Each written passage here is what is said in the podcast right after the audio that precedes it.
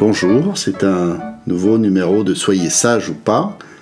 Je suis Laurent Kivogne et je vous raconte, euh, comme la fois dernière, une histoire de Jodorowsky, tirée de son ouvrage Le doigt et la lune, où il rapporte des histoires zen en les commentant.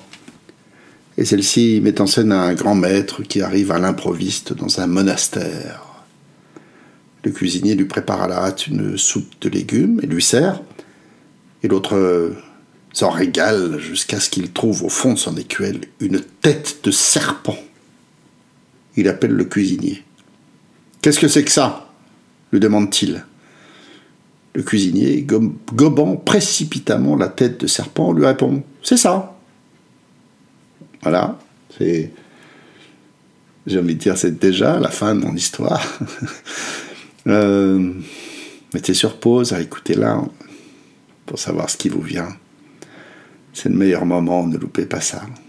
Euh, quant à moi, euh, moi ça me fait penser à la réaction d'un enfant qui fait disparaître le plus vite possible l'objet du délit. On mangeait nos antisèches quand on quand j'étais élève. Euh, voilà, et comme si ça n'avait pas existé. C'est un peu ce que dit Jodorowsky.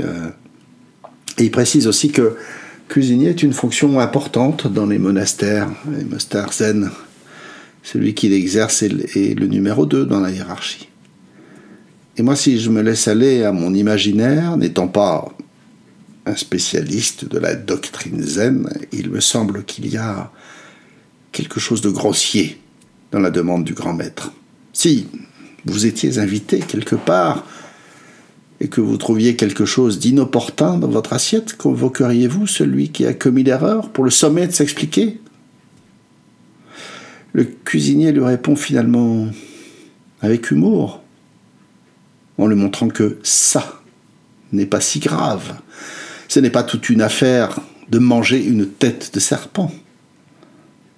Et comme dans mon histoire précédente, on ne sait finalement pas qui est le maître ici.